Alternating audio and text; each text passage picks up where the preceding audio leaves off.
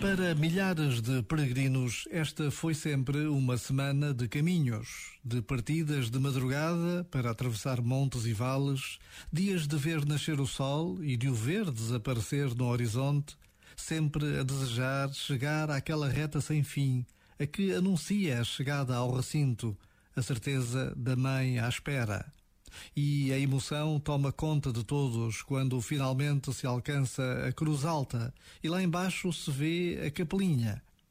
Apesar de tudo o que estamos a viver, permanece esta certeza: não estamos sós. Maria está conosco.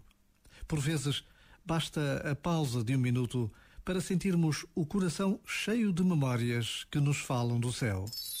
Este momento está disponível em podcast no site e na app.